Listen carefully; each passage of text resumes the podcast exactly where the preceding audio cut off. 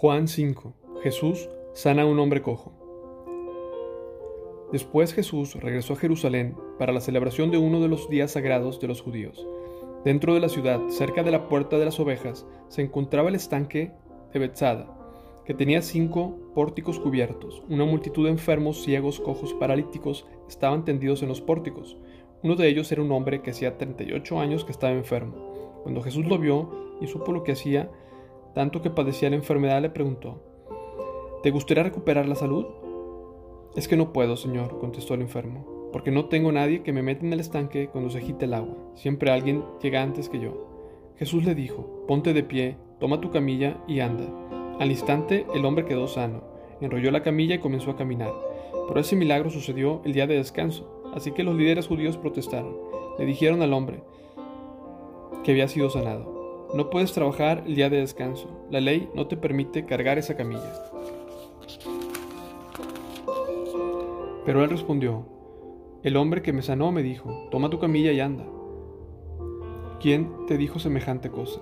Le exigieron. El hombre no lo sabía, porque Jesús había desaparecido entre la multitud, pero después Jesús lo encontró en el templo y le dijo, ya estás sano, así que deja de pecar, o podría sucederte algo mucho peor. Entonces el hombre fue a ver a los líderes judíos y les dijo que era Jesús quien lo había sanado. Jesús afirma ser Hijo de Dios. Entonces los líderes judíos comenzaron a acosar a Jesús por haber violado las reglas del día de descanso, pero Jesús respondió, Mi Padre siempre trabaja, y yo también. Entonces los líderes judíos se esforzaron aún más por encontrar una forma de matarlo, pues no solo violaba el día de descanso, sino que además decía que Dios era su Padre con lo cual se hacía igual a Dios.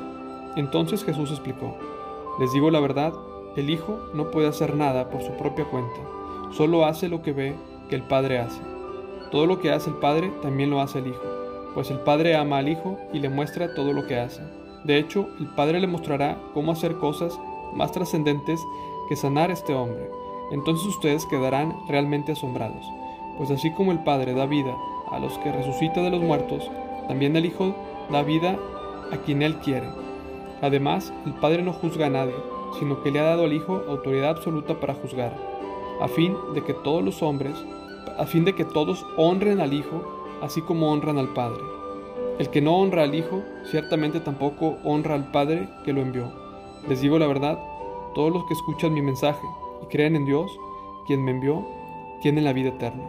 Nunca serán condenados por sus pecados, pues ya han pasado de la muerte a la vida.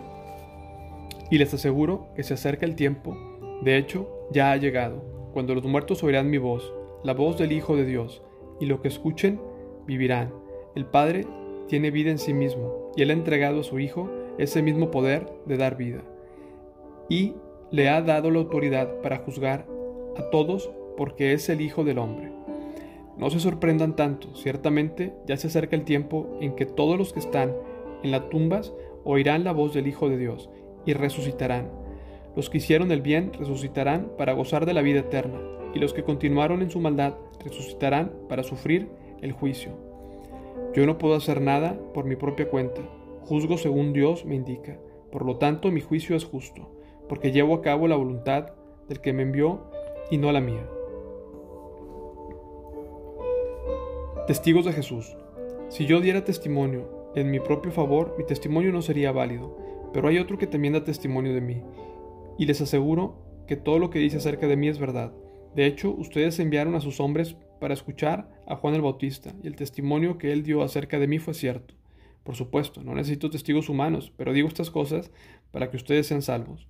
Juan era como una lámpara que ardía y brillaba, y ustedes se entusiasmaron con su mensaje durante un tiempo.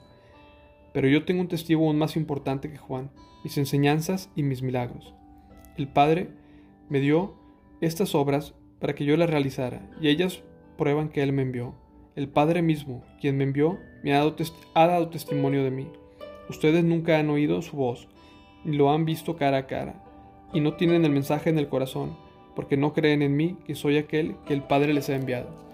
Ustedes estudian las escrituras a fondo porque piensan que ellas les dan vida eterna, pero las escrituras me señalan a mí. Sin embargo, ustedes se niegan a venir a mí para recibir esa vida.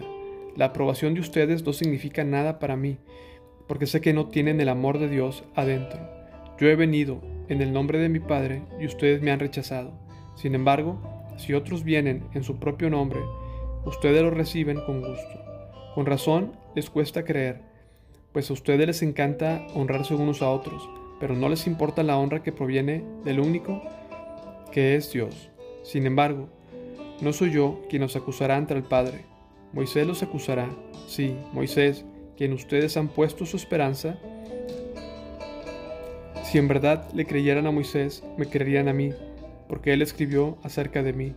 Pero como no creen lo que él escribió, ¿cómo creerán lo que yo digo?